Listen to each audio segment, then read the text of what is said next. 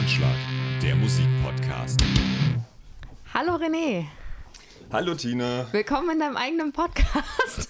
vielen Dank, dass du mich hier mitmachen lässt. Und äh, herzlich willkommen an deinem Tisch in deiner Wohnung. Vielen Dank, dass Oh wir hier an Mann. meinem Tisch sitzen können. Weißt du, warum ich so nett bin? Nein, erzähl. Weil das unser Jubiläum ist. Alles Gute zum Geburtstag. Alles Alles Gute Gute wünsch wünsche ich dir. So, nicht weiter wegen Copyright. Das äh, ist von den Rottgau Monotones, ne? Ja, bitte nicht verklagen. Nee, ähm, genau, weil wir machen das jetzt schon ein ganzes Jahr. Wihu. Ich glaube, es ist die 16. Folge, weil unsere Jubiläumsfolge, war- 15. war ja letzte Woche, äh, letztes Mal. Ja, wir jubilieren jetzt einfach ganz oft. Ja, finde ich auch. Ja, wie geht's dir denn so? Ich bin müde. Ich bin leider auch sehr, sehr müde. Ich bin gerade mitten im Pitch auf Arbeit, habe da ganz viel zu tun, aber wir müssen ja mal wieder hier babbeln. Deshalb äh, sitzen wir jetzt hier. Ich mache gerade quasi Arbeitsunterbrechung hier um 19.30 Uhr. Wir machen jetzt ein bisschen Podcast, Stunde oder zwei oder drei und dann arbeite ich weiter. Wir haben uns nämlich einiges zu erzählen. Wir haben uns auch eine Genau. Weile nicht gesehen. Das letzte Mal war vor dem Tribo Open Air, also vor einem Monat. Genau, und seitdem bist du richtig viel Lust gewandelt, hast dich herumgetrieben und Sachen gemacht In ganz Hessen. in ganz Hessen. Von Osthessen bis Westhessen. Ich habe gerade überlegt, ob Trebo in Hessen liegt, aber tatsächlich Ja, ist Trebo es ist in Hessen. Hessen.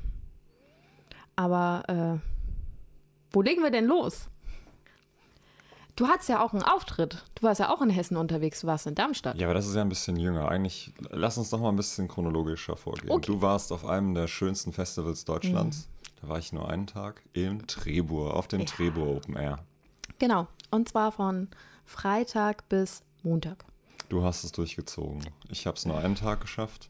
Ich Das habe ja auch schön. gearbeitet. Ja, Fotos gemacht. Wunderschöne Fotos gemacht. Danke.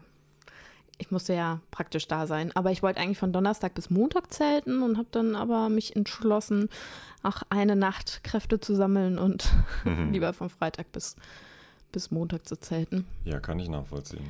Und ich kann ja mal ein paar Anekdoten raushauen.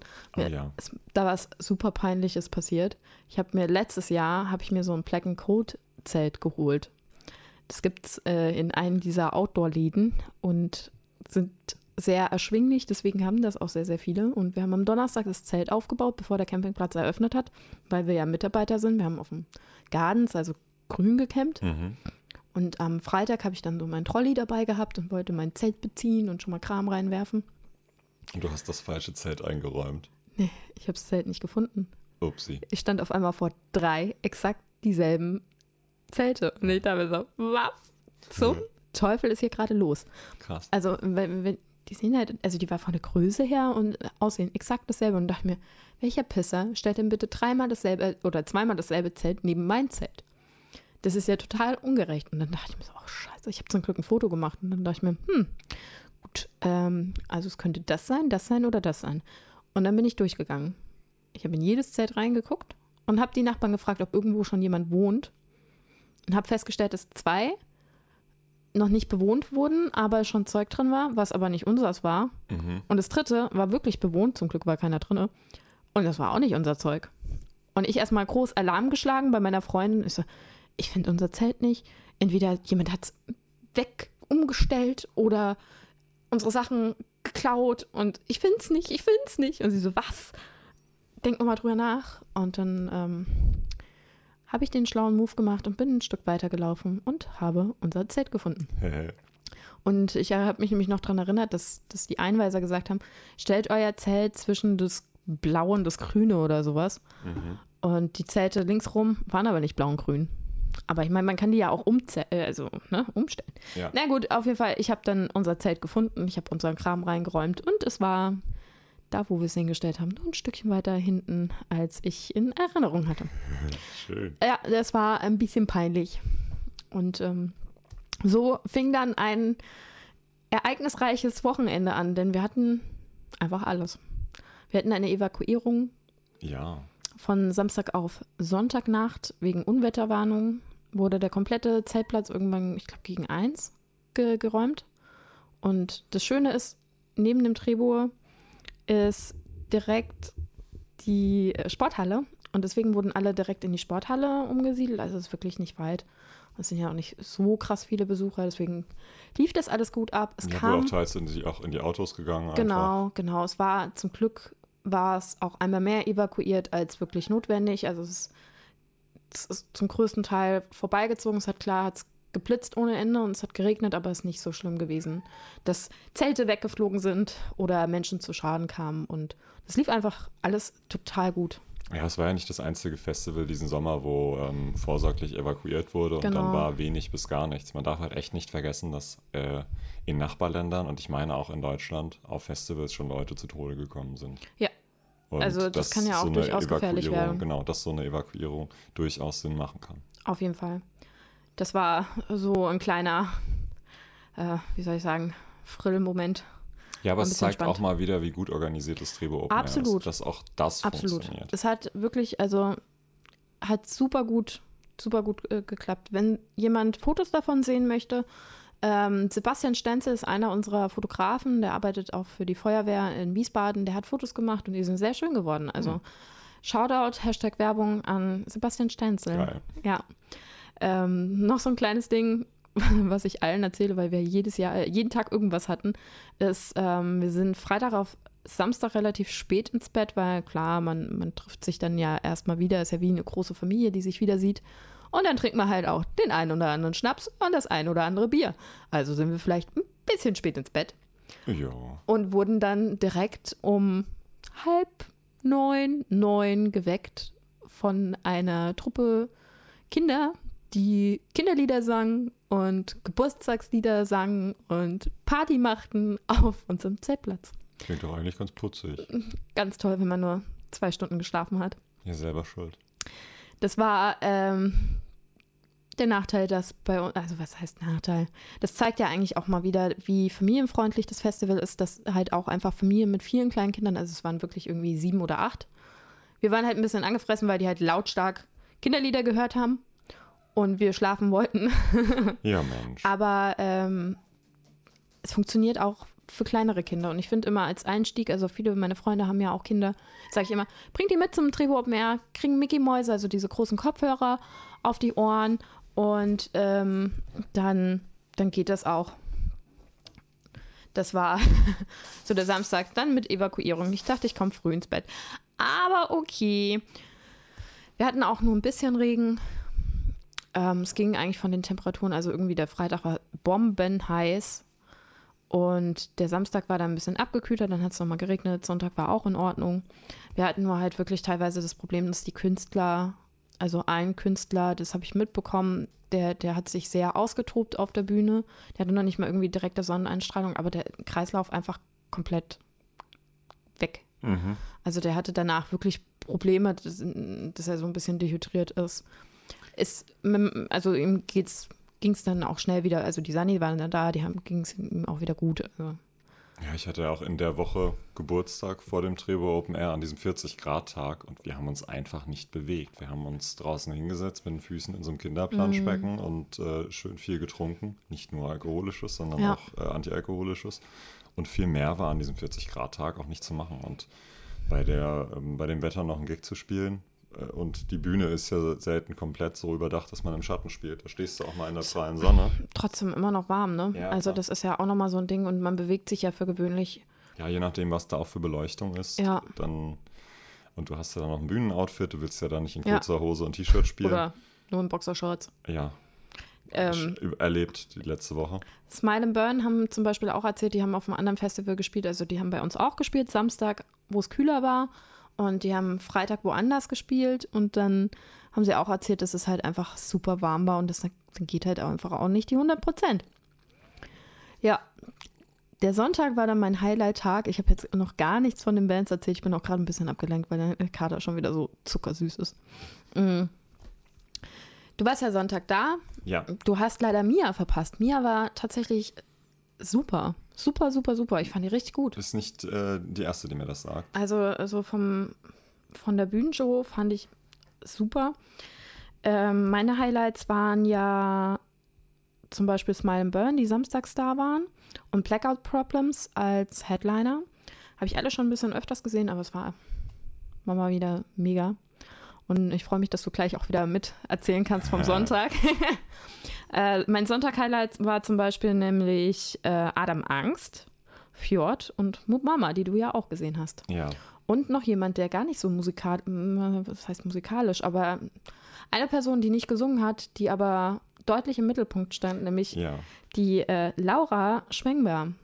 Und zwar hat das Trebo Open Air eine Dolmetscherin da gehabt, die am Sonntag ein paar Bands begleitet hat, im Sinne von, sie stand auf der Bühne und hat die Texte in Gebärdensprache übersetzt. Ja, sie ist Gebärdendolmetscherin und hat sich diesen Sommer nicht nur auf dem Trebo Open Air rumgetrieben, um Genau. das zu machen, sondern zum Beispiel auch auf dem Wacken. Wer dort war, hat Ja. sie eventuell auch gesehen. Finde ich Und das war eine sehr interessante Sache. Sie macht das sehr, sehr positiv, macht das sehr rhythmisch. Ähm, man, man hatte plötzlich ein zusätzliches Element, auch Mhm. als äh, nicht gehörloser oder eingeschränkter. Ähm, das war sehr, sehr interessant. Und selbst die Bands, ähm, die Sänger waren dann öfter mal so am Rüberschmulen Ja. zu ihr. Wie übersetzt sie das denn Ja. jetzt in Gebärdensprache? Was ist denn jetzt hier die entsprechende Geste? Ja. Das war schon ganz cool. Ja, ich fand es auch äh, sehr schön. Auch immer die Interaktion zwischen den Bands und ihr, äh, gerade bei Adam Angst, der sie dann auch so ein bisschen vorgehoben hat und gesagt hat, wir haben heute ein zusätzliches Bandmitglied. Und ähm, ich habe auch riesen Respekt vor dieser Frau, weil ich glaube, es waren fünf Konzerte, die sie durch mitgemacht hat. Also irgendwie von, von einer kleineren Band, die ein, ich weiß nicht, halbe Stunde, Stunde gespielt hat, aber dann irgendwie auch Moop Mama, Mhm. die dann den Headliner-Slot hatten. Da dachte ich mir, holla, die gute Frau ist bestimmt ganz schön fertig, wenn die hier rausgeht. Das war, glaube ich, schon sportlich. Ja. Aber richtig beeindruckend, richtig cool. Total. War auch schön zu sehen, wie einfach dann Inklusion auch funktionieren Ja. kann. Man muss sich ja vorstellen, dass ähm, gehörlose Menschen oder Menschen mit einer Gehöreinschränkung ja immer noch Musik wahrnehmen können, immer noch fühlen können. Wir kennen das ja, wenn wir eine, eine Bassdrum oder eine, eine- einen Bass auch am Körper spüren, wenn wir Mhm. diese Vibrationen spüren. Das spürst du als tauber Mensch natürlich immer noch. Genau. Aber wenn dir der und nimmst auch immer noch sicherlich irgendeinen Vibe mit, aber so dann auch noch direkt was vom, vom Text mitzubekommen, ähm, die, die, die Stimmung nicht nur wahrzunehmen, sondern sie auch so ähm, nochmal äh, textlich aufzunehmen. Ich glaube, das macht dann so einen Konzertbesuch für die Leute auf jeden Fall nochmal wertvoller. Und wenn es so einfach ist, dann warum macht man das nicht öfter? Mhm. Fand ich echt cool. Sie mag Musik nur, wenn sie laut ist. Wer hat's Ja, gesungen? daher Grün kommt's. Grünemeyer? Nee, Ich glaube, Grönemeyer. Ja. Grünemeyer, ja. Nee, es waren auch viele, viele da, die ähm, gehörlos sind und die standen dann in der ersten Reihe. Also sie hatte so eine kleine Fanbase dabei. ja, Also das auf jeden Fall eines meiner Highlights. Richtig schön. Ja, zu den Bands. äh, Adam Angst hatte ich ja letztes Jahr schon mal gesehen. Zu ihrem Tourauftakt, äh, Clubtour Hm, Wiesbaden. in Wiesbaden im, Hm. im äh, Kesselhaus. Richtig, richtig toll. Jetzt war ich gespannt, wie das auf dem Festival funktioniert. Hm, ich auch. Mindestens genauso gut. Der Slot war insofern ein bisschen undankbar, weil es noch hell war. Da hätte man später natürlich mit Licht noch ein bisschen mehr Spaß gehabt. Aber das ist ein äh, Sommer-Luxusproblem auf Festivals. Die haben auf jeden Fall richtig was gerissen. Wieder das, was ich schon in der Vergangenheit zu Adam Angst gelobt habe. Hochprofessionell, ganz, ganz sauber, aber immer noch sehr, sehr spaßig. Und sie hatten in dem Fall jetzt bei dieser Festivalbuchung die Besonderheit, dass der Gitarrist von Adam Angst, der eine auch der Bassist von Fjord ist. Und Sänger. Also Ja. zwei, zweiter Sänger, mehr oder weniger. Ja, sodass ähm, es dieses Booking nur so im Doppelpack gab, die am gleichen Tag spielen mussten und dann möglichst noch mit einem oder zwei Bands dazwischen, Eine damit Band. der Nee. Zwei, Bands, doch, hast recht. Ja, weil verschiedene Bühnen. Ja. Damit er auch noch mal kurz durchatmen konnte. Also erst die Adam Angst Show auf der einen Bühne, dann äh, zwei andere Bands und dann noch mal Fjord. Da war dann, ging, da, ging die Sonne langsam unter, der Nebel äh, funktionierte mit Licht noch mal anders und Fjord ist ja dann doch sehr Post-Metal, da war noch mal eine andere Art von Krawall. Ni- Nicht so punkig wie, wie Adam Angst, da, da ist noch mal ein anderer Druck dahinter. Ich war fasziniert davon, was da für eine, für eine Bassband plötzlich äh, auf, der, auf der Wiese stand. Hatte ich vorher noch nicht gesehen, hatte ich vorher auch nicht so auf dem Schirm. War cool, hat Spaß gemacht. Ich glaube, eine Sache hast du gar nicht mitgekriegt. Du hast nur mitgekriegt, dass ich viel am äh, Pogen war bei, bei Adam Angst. Ja, und irgendwann hattest du so ein stylisches Pflaster auf der Nase. Das hast du doch gesehen. Ähm, ich war nämlich dann bei Fjord, dachte ich mir so, ich bin ja jetzt eingesprungen. Ich habe es immer so gemacht, dass ich meine drei Songs, also Adam Angst und Fjord gehören ja auch zu einer meiner Lieblingsbands.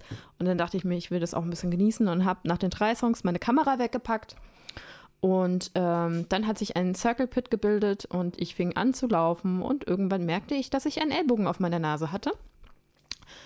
Ähm, aber auch nur so im Vorbeilaufen praktisch gemerkt. Und dann bin ich kurz an die Seite und wurde dann angesprochen von jemandem, ob alles in Ordnung ist. Und äh, ich meinte nur so, äh, eben blutig und er so, mm, ja. Und ich so, das Piercing, also ich habe ein Septum oder, oder die Nase oder was und ich weiß gar nicht mehr, was er gesagt hat. Auf jeden Fall merkte ich, dass meine Hände blutig wurden und ich dachte mir so, hm, gehe ich doch mal zu den Sanitätern und dann bin ich einmal durch den Graben hinten lang zu den Sanis und auf diesem Weg wurde auch so ein bisschen Blut an meiner Nase, also an meinen Fingern, äh, dass ich gemerkt habe, dass es wirklich äh, lief und äh, hm. die Sanitäter begrüßten mich nur so, ah ja, ich sehe das Problem, kommen Sie mal mit.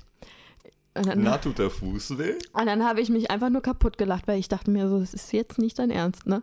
Dieses Konzert, also ich freue mich die ganze Zeit auf dieses Konzert und dann ist dieser Circle Pit noch nicht mal richtig losgegangen und ich krieg, eine Nase, äh, krieg, krieg was auf, den, auf die Nase und bin jetzt erstmal kurz bei den Sunnies. Es, es gibt's nicht. Das kann doch nicht sein. Mhm.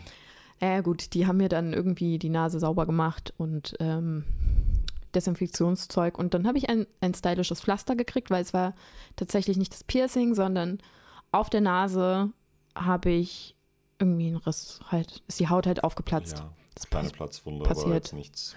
Nee, passiert, also, ne? Ich also dann wieder zurück zum Moshpit, meine Freundin gesucht und die so, was hast denn du gemacht? Und ich so, ich habe meinen Ellbogen abgekriegt. Ich habe hab mich aber nicht, nicht äh, davon abhalten lassen und habe trotzdem noch weiter Party gemacht und äh, dann aber vom Rand, denn sie meinte so, ich sollte vielleicht nicht wieder in den Moshpit. Ja, das ist und, richtig. Ähm, sie hat mir dann noch einen Kühlpack genommen, gebracht und ich habe dann mit dem Kühlpack Party gemacht. Ja, man muss sich da ja immer arrangieren. Die Woche drauf habe ich dann ein kleines Pfeilchen gekriegt. Ähm, in meinen Augenlidern wurde es ein bisschen blauer, aber auch nur, also alles im Rahmen. Ja, klingt nach einem ganz normalen äh, Festival-Wahnsinn. Ich ähm, wurde auf jeden Fall mehrfach gefragt, was ich gemacht habe und dann konnte ich die Geschichte Nazis erzählen. Nazis verprügeln. ja, genau. Den müsstest du mal sehen. Das Konzert war trotzdem schön. Ich habe, glaube ich, nicht so viel verpasst. Ich habe die aber auch schon öfters gesehen. Ja, dann spielte zwischendurch eine Hippie-Band, die ich vergessen habe. Ähm. Und dann. Ja, ich weiß auch nicht. Ja, also hat mich irgendwie nicht abgeholt. Nee, mich auch nicht. Und dann war schon. Mut Mama. Genau. Das war wieder sehr, sehr schön. Aber ich fand Mut Mama auch super. Also ich hatte ein bisschen Aua, aber ähm, ich habe trotzdem vom Rand aus habe ich das genossen. Die mag ich ja auch total gerne. Ich habe Mama, ich, vielleicht habe ich es auch schon mal erzählt. Ich habe früher für ein Musikmagazin gearbeitet und äh, wollte einfach mal wieder ein Konzert fotografieren und habe mir dann mal im Schlachthof angeguckt, was da so spielt mhm. und habe Mama entdeckt. Und da habe ich mir so, ja, kann man ja mal fotografieren, wenn es doof ist, gehe ich halt nach drei Liedern wieder.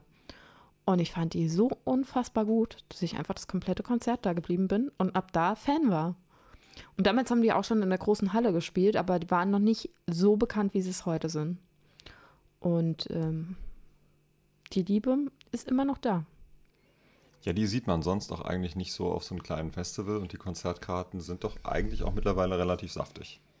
Ja, also ja, geht. Wir haben jetzt auch ähm, Band, äh, zehn Jahre Band bestehen, glaube ich, gefeiert. Ach, guck mal, ja klar, die haben ja eine echt lange Geschichte noch mit äh, genau. Fair Tony genau. dabei und hast du nicht gesehen. Genau. Und haben auch erst ein neues Album rausgebracht. Ja. Das war das Drehbuch Open Air. Es war mal wieder, also es war dieses Jahr war schon einiges los so, auch was man erzählen kann. War, für mich war es eines der besten Line-Ups. Ähm, meine Highs habe ich schon erzählt. Ein Low, äh, was du leider oder ja, was du nicht gesehen hast, was, was ich leider gesehen habe, ist Therapy. Echt? War nicht gut? Fand ich nicht gut. Fand ich super langweilig, muss ich ehrlich sagen. Ja, Grunge halt. Ja, also hat mich jetzt nicht, nicht so überzeugt. Die anderen Headliner, super. Stimmt, äh, Blackout Problems waren ja gar nicht unbedingt Headliner, Co-Headliner. Aber Mia war super. Wir hatten wieder viele kleinere Künstler, die super überzeugt haben. Wir hatten zum Beispiel äh, Moser. Schon mal was von Moser gehört? Nee. Ist ein bisschen wie Mama, also mit Bläsern und ein Rapper. Und die haben im Schwimmbad gespielt, Mhm. mittags irgendwann. Und die haben so Stimmung gemacht. Und es war auch so regnerisches Wetter. Und trotzdem ganz viele Leute waren da und haben es gefeiert. Also die sind super. Ja, klingt doch toll für die. ja. Und ähm, wer auch da war, war Gogo Gazelle. Das sagt mir zumindest vom Namen was, ja. Die hießen früher, oh Gott, ich krieg's nicht mehr zusammen. Die es auf jeden Fall schon mal in einer anderen Kombination und äh, zwei von drei Bandmitgliedern haben ein Buch geschrieben und zwar Potsblitz. Und die durften eine Lesung halten im Schwimmbad, bevor sie am nächsten Tag bei uns gespielt haben, oder es war sogar derselbe Tag. Und in diesem Buch wurden ganz viele Anekdoten von verschiedenen Musikern gesammelt und auch fortgetragen. Und der Andi von Elf Morgen durfte das sogar mit der Gitarre begleiten und Das klingt ja süß. hat, äh, hat einen Song, wollte er interpretieren, äh, hier. Es ist nicht tausendmal berührt, sondern auch so, so ein Schlagersong. Da kann ich dir nicht weiterhelfen. Und- Ich war nicht dabei. Er hat auf jeden Fall den Text, hat er nicht hingekriegt und es war so ein Klassiker, es war sehr süß. Ähm, wer das sehen will, in meinem Highlights bei Lichtrauschfotografie gibt es vom Tor ein Teil, äh, Highlight und da sieht man das.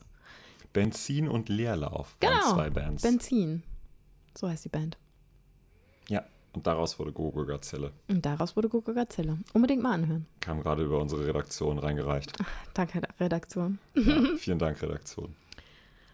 Ja, und dann warst du kurz mal zu Hause, hast dich frisch gemacht. Hab die- Bilder bearbeitet.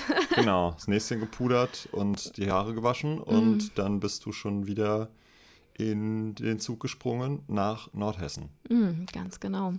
Ich hatte noch ein Wochenende dazwischen. Ich hatte sogar noch eine, eine kleine Hochzeit an dem Wochenende. Herzlichen Glückwunsch. ja, danke. Ähm, hat sehr viel Spaß gemacht. Und dann bin ich nach Eschwege zum Open Flair. Und mittlerweile fahren wir ja immer am Dienstag los, weil wir Dienstagabend immer klassisch Pizza essen gehen. Seit letztem Jahr. Tradition ist Ja, Tradition. Tradition muss man auch irgendwann mal anfangen. Genau. Und das Open Flair, das fängt ja immer Mittwoch an und geht bis Sonntagabend. Und hat insgesamt drei größere Bühnen und noch ein paar kleinere Bühnen. Und es ist einfach, also es Und ist wir haben gelernt, knapp 40.000 Besucher. ganz genau. 40.000? Ich meine, Andi Nicht- hätte 40.000 Nicht gesagt. 20.000? Ich meine, weil, das kann ich ja schon mal spoilern, dass der, der Vorverkauf läuft nämlich so knalle gut, dass ähm, ich glaube mittlerweile auch schon die Hälfte der Tickets weg sind. Ich meine, die Hälfte wären 10.000. Ja, doch, 20.000. Ja. Ähm, Andi, was erzählst du denn? Genau, es ist auf jeden Fall ein, ach, ja, stimmt, da hat er irgendwie Quatsch erzählt. Ähm, ganz Eschwege verteilt, unterschiedliche Bühnen. Es gibt Kleinkunst, Zelt mit ähm, hier äh, Badesalz waren da. Echt? Wow. Es ist nicht der mit Nachtsheim, ne? Ich verwechsel Doch. die immer. Mundstuhl nee, vielleicht. Mundstuhl. Das ist, äh, Mundstuhl das da. hören die vielleicht nicht ganz so gerne. Ja, ich weiß. Ja, ich sonst verwechsel auch, die auch traditionell in die Monsters of Liedermacher. Die waren auch da, dort. natürlich. Ja. Und der ganze Ort ähm, freut sich da, glaube ich. Also ich war einmal auf dem Flair und da war es halt so, wenn wir da morgens durch den, durch den Ort marodiert sind, Mhm. dass da dann zum Teil die alten Leute auf ihren Rollatoren saßen, Guten Morgen gesagt Mhm. haben und sich einfach gefreut haben, dass in diesem sonst, glaube ich, nicht ganz so lebhaften Örtchen richtig was los ist. Ja, das stimmt. Da ist auch immer ein großer Zusammenhalt. Es gibt kleinere Läden, die zum Beispiel Bier oder Essen verkaufen. Also es gibt da so eine Straße zwischen Festivalgelände und Campingplatz. Da, da kriegst du halt alles. Und da ist auch immer Halligalli und Party und hast nicht gesehen. Und ähm, was du gerade schon so ein bisschen vorweggenommen hast, das ansässige Altersheim kommt immer an einem Tag vorbei. Und ich habe das ein bisschen begleitet, weil die auf dem Campingplatz waren und dann hatten sie, du auch mit ihren Rollatoren wurden sie angeschoben und die älteste Besucherin war 99 Jahre. Süß. 99 Jahre, das musst du dir mal überlegen. Die haben dann auch alle ein Bändchen gekriegt und haben sich das angeguckt. Das war super. Ja, ich glaube, Rock'n'Roll stirbt auch so schnell nicht. Es gibt Nee. einen, ähm, Newsartikel von vor ein paar Jahren, der auch immer wieder im Sommer auftaucht, von äh, zwei älteren Herrschaften, die aus dem Altersheim geflüchtet sind, um äh, nach Wacken zu gehen. Geil. Die Polizei hat die dann irgendwann aufgegriffen. Findet man mal ein bisschen recherchiert. Ähm, ist schon ein bisschen her, aber kann man sich jedes Jahr neu drüber amüsieren, über die beiden äh, Oldies, die da nicht zu alt für Heavy Metal war. Das möchte ich auch. Also ich will auch mit 99 noch auf irgendwelchen Festivals rumgeschoben werden. Ja, da ist auch egal, wenn du nichts mehr hörst. Ja. Kriegst du immer noch den. Den Bass mit. Genau. Ja. Das waren auf jeden Fall fünf Tage Festival und ich habe echt verdammt viele Bands gesehen und vor allem verdammt viele Bands fotografiert. Viele, die ich nicht das erste Mal gesehen habe, wie zum Beispiel die Donuts waren da, Matzen, Fanta 4, die Leoniden waren wieder da. Das Flair großartig. ist auch mit, mit 20.000 definitiv ähm, eins der etwas größeren Festivals Mhm. in Deutschland. Ich glaube, das ähm, Schwesterfestival vom Taubertal. Mm, Ja, also Nee. nicht offiziell. Ja, also aber die sind die parallel. Bookings ähm, überschneiden sich jedes Jahr verdächtig stark. Mm, Ja, aber ich glaube, das ist eine andere Agentur, die da. Das ist Zufall. ich weiß es nicht. Hm? Ich hatte so den Aber, Eindruck, aber ja, die sind wie- parallel auf jeden ja, Fall. Da, da hat man schon die etwas größeren. Also als ich Mhm. damals da war, habe ich hintereinander ähm, Peter Fox und Deichkind gesehen. Oh. Nachdem da tagsüber schon ähm, KIZ gespielt hatte und alles Mögliche. Da hoffe ich Die ja noch drauf. haben wirklich ein ganz tolles Line-Up jedes Jahr wieder. Mhm. Und dieses Jahr waren die Headliner ähm, die Fanta 4, dann die Toten Hosen, was natürlich äh, zum Ausnahmezustand geführt hat, und am Sonntag The Offspring. Das war, scherzhaft hat man gesagt, alte Herrenwochenende. Ich wollte es gerade nicht sagen. Das klingt schon ein bisschen nach al alte Leute Rock'n'Roll. Genau. Die Toten Hosen haben auch vor kurzem hier in Wiesbaden gespielt im Schlachthof. Mhm. Ähm, ich glaub, nicht als, als direktes Booking, sondern im Rahmen des äh, Jubiläums eines Motorradclubs. Karten waren auch sehr, sehr begrenzt, weil es quasi geschlossene Gesellschaft war. Da war wohl auch ganz gut gab was aber los. Karten. Ja, Also aber nicht, wirklich nicht viele. Da die, die, glaube, die, die ersten 100 oder 200 Leute haben noch Karten gekriegt an der Ja. Schlange und dann war es das auch schon. Vorverkauf gab es da nicht. Genau, das war auch ganz süß, weil, weil man wirklich wie früher persönlich hingehen musste und sich die Karten kaufen musste. Und es wurde auch begrenzt von der Anzahl her. Also man musste wirklich zum, zum Schlachthof und Schlange stehen. Und Freunde von mir waren da und die meinten, mussten drei Stunden anstehen und haben dann keine gekriegt.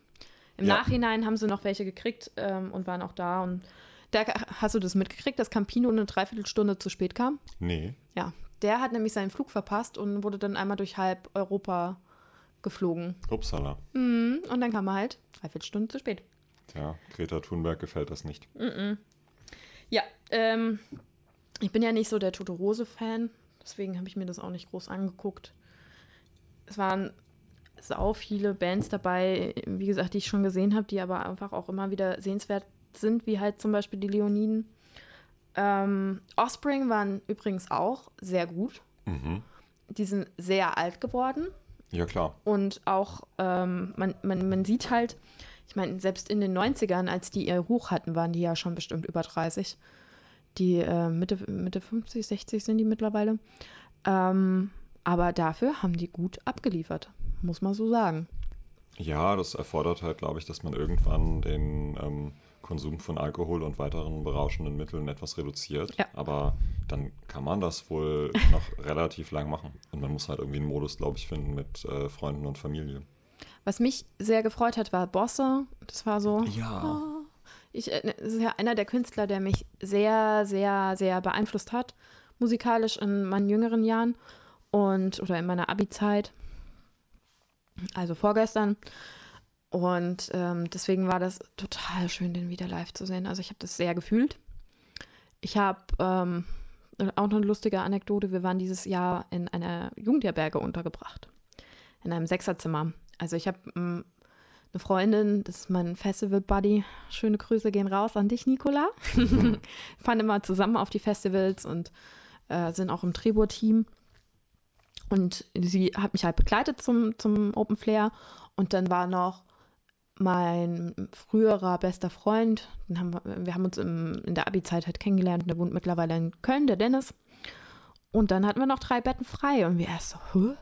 kommt da noch jemand? Natürlich, Jugendherberge ist direkt beim Flair sehr begehrt. Und dann hatten wir zwei super liebe, nette Mitbewohnerinnen, die im E-Werk, das ist auch direkt neben dem Hauptgelände, da ist auch das Büro drin vom, vom Open Flair und das, das sind halt Poetry Slam und kleinere Mhm. Konzerte. Da ist auch nochmal eine Hofbühne mit dabei. Da waren die auf jeden Fall involviert und haben da mitgearbeitet. Super nett. Und einen Abend haben die halt noch einen Künstler bei uns untergebracht. Mhm. Und als wir von der Seebühne mal in, in unsere Jugendherberge spaziert sind, ist schon einer an uns vorbei. Und ich dachte so, ha, der sieht ja lustig aus, der hat ja einen Walkman um. Also es sah halt aus, als würde er mit dem Walkman da lang spazieren. Und dann hat sich später herausgestellt, dass genau das unser Mitbewohner ist, der für eine Nacht da war, der in einer 90er-Coverband mitgespielt hat, die irgendwie auch ein bisschen auf 8-Bit Gameboy, also wirklich diesen, Okay. diesen 90er-Flair mit reinbringen. Und das wurde uns nur erzählt und wir so, das müssen wir uns eigentlich mal angucken. Der Typ war irgendwie, war von der Art her schon so, der war noch nicht mal da, da haben wir uns schon gedacht, so, was er denn für ein lustiger Typ, weil er uns irgendwie so ein komisches Schild geschrieben hat, wo er, wo er irgendwelche kryptischen Sachen drauf geschrieben hat, die keiner verstand und irgendwie stand der Wave drauf, aber falsch geschrieben und wir so, oh, okay. Im Nachhinein haben wir erfahren, er wollte einfach nur das Bett blockieren. Also Okay. deutlich machen, wo er pennt. War ja auch sonst nichts frei. Ähm, und dann haben wir uns das angeguckt und die Show, die war so gut. Es hat so viel Spaß gemacht. Hm. Shoutouts gehen raus an Too Limited. Wenn ihr die irgendwo seht, ist super, super geile Band. Wie gesagt, 90er Cover, aber die machen Stimmung ohne Ende. Wer sich davon überzeugen will, ich habe äh, alle Bilder auf meinem Blog, Lichtrauschfotografie. Oder ich glaube, auf Instagram habe ich auch ein paar Fotos davon. Mhm. Kleine Bühne, aber mega Stimmung. Es war richtig lustig. Und äh, cooler Typ. Leider haben wir uns nicht nochmal danach gesehen, sonst hätte ich ihm das auch gesagt, dass mir die Show total gut gefallen hat. Aber das war, war ein Abstecher wert. Dann war ich auch nochmal kurz im, im E-Werk und habe mir Suki angeguckt. Kennst du Suki? Name sagt mir was, ja. Das ist ähm, eine Rapperin aus Berlin, auch sehr feministisch und ähm, fand ich auch sehr schön. Ich war vorher noch nie im E-Werk. Das ist halt drinne und geschlossen. Und zwar an einem Tag, wo es ein bisschen geregnet hat. Leider nämlich nicht so viel Glück. Also von den Temperaturen her war alles easy, aber Freitag und Sonntag, glaube ich, auch, ja, Sonntag auch, hat es immer geregnet zu den Headlinern. Das war halt leider ein bisschen schade. Und dann habe ich halt einmal kurz ausgesetzt und war im E-Werk. Das war ganz cool. Muss man sich ja auch mal gönnen. Ja, also waren wieder mega, mega viele schöne Festivals dabei. Wir hatten auch wieder die Influencer da. Den Wilke und Malte Zierden. Kennst du die? Nö. Und Udo. Die, also Malte ist gerade ein bisschen bekannt, weil er eine Gaumenspaltung hatte und jetzt eine riesen Zahnlücke hat. Und Wilke ist einfach, weil er ein großer Ostfriese ist mit vielen Tattoos Mhm. bekannt. Und ähm, dann war noch da die Luisa Dellert. Das ist eine Bloggerin, Influencerin im Bereich Nachhaltigkeit, die auch ein bisschen geguckt hat, wie kann man das Open Flair nachhaltig gestalten. Und mein, mein absolutes Highlight, also mein absolutes, absolutes Highlight kommt gleich, aber ich fand es super schön. Das Flair hat vorher das angekündigt, dass sie gucken wollen, dass sie sich ein bisschen nachhaltiger gestalten und haben einen Wettbewerb ins Leben gerufen, ähm, dass man sein Camp fotografieren soll und auch nachhaltig irgendwie, also gucken soll, dass nicht so viel Müll rumfliegt. Und äh, es haben richtig, richtig viele mitgemacht. Die haben gesagt, das Camp war so ordentlich wie noch nie.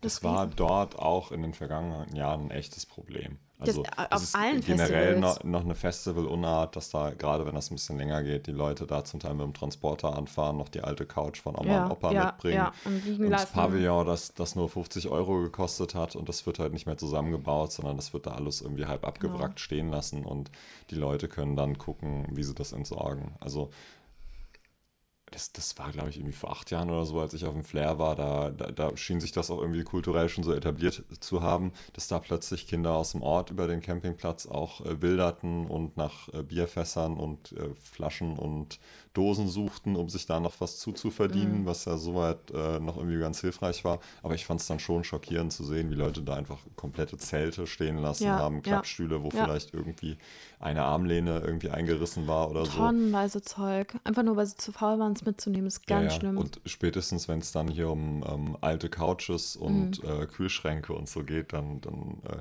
geht mir da je, jegliches Verständnis abhanden für die Leute. Und ja, ähm, Man muss natürlich klar machen, das sind nicht alle, das waren auch nie alle, Nee, die so sind, nicht. aber ähm, lass da drei, vier Couches auf so einem großen Acker stehen von 20.000 Leute und das macht halt massiv Arbeit, die Ja, nochmal extra entsorgen zu lassen und dann darf man sich halt auch als Besucher nicht wundern, wieso Camping im nächsten Jahr auf einmal ähm, 5 Euro teurer wird. Und zum Glück ist das mittlerweile im im Bewusstsein der Leute immer mehr angekommen, dass man seinen Müll auch direkt entsorgen kann, dass man ja sowieso eine Mülltüte kriegt und die kann man ganz Eben. problemlos irgendwo an einen Campingtisch, an einen Stuhl oder ans Pavillon kleben und dann schmeißt man, man- seine Sachen genau. halt direkt rein. Man oder zahlt man, ja auch Müllpfand. ja, oder man überlegt sich halt von Anfang an äh, direkt ein bisschen weniger Müll zu produzieren. Ähm, Es gibt auch noch das Green Camp, ja, also seit 2014, wo man bewusst sich dafür entscheidet, nicht so viel Unordnung zu machen, keine Generatoren und halt irgendwie einfach grün zu campen. Und das gibt es ja auch beim Tribo Open Air, das ist Gardens, wo ich geschlafen habe. Da ist halt auch einfach ruhiger und mehr für Familien und alles. Ja, finde ich einen sehr guten Trend. Total. Ich fand es auch sehr schön dann zu sehen, ich habe es auf Instagram ein bisschen verfolgt, Mhm. dass tatsächlich recht viele ähm, da mitgemacht haben und Ja. gezeigt haben, so ordentlich kann man auch den, den Platz wieder hinterlassen. Man darf halt eben auch nicht vergessen, diese, wenn es nicht völlig durchkommerzialisierte Festivals sind, ähm, dann sind die Plätze, wo gecampt wird, Felder und Ja. dort wird ähm, in der Regel kein, kein, keine Nahrung für Menschen angebaut, aber da wird äh, Futter für Nutzvieh angebaut. Und wenn dort Glasscherben im Acker zurückbleiben oder äh, Plastikmüll oder was auch immer, Zigarettenstummel. richtig, Ganz dann, schlimm. dann geht es einfach in, eine- über Umweg, über die Kuh, Mhm. über das Schwein, über das Schaf, was auch immer, dann geht es auch in den menschlichen Organismus über. Und Ganz ähm, genau. in, in erster Linie, wenn da irgendwie die abgebrochene Bierflasche noch liegt und ähm, das gelangt in Heuballen, als nächstes beißt die Kuh da rein. Es ist einfach so brutal, wie ich es jetzt äh, erzähle. Und in, in zweiter, dritter Instanz hat man es dann halt doch auch irgendwo teilverdaut oder als irgendwie als Dreck im Schnitzel und muss sich Ja. nicht wundern. Ja. Deshalb da einfach mal für sich selbst und für andere ein bisschen mitdenken. Und ich finde, da haben die einfach schon einen sehr guten Anfang gemacht. Und wie gesagt, ähm, es hat wirklich funktioniert und es wurde so sauber wie noch nie hinterlassen. Und das finde ich einfach, also das ist super. Es gab auch eine Aktion, dass zum Beispiel Essen, was übrig geblieben wurde, wurde am Ende gesammelt, sowohl auf dem Drehbohr als auch auf dem Open Flair, dass es dann gespendet wurde.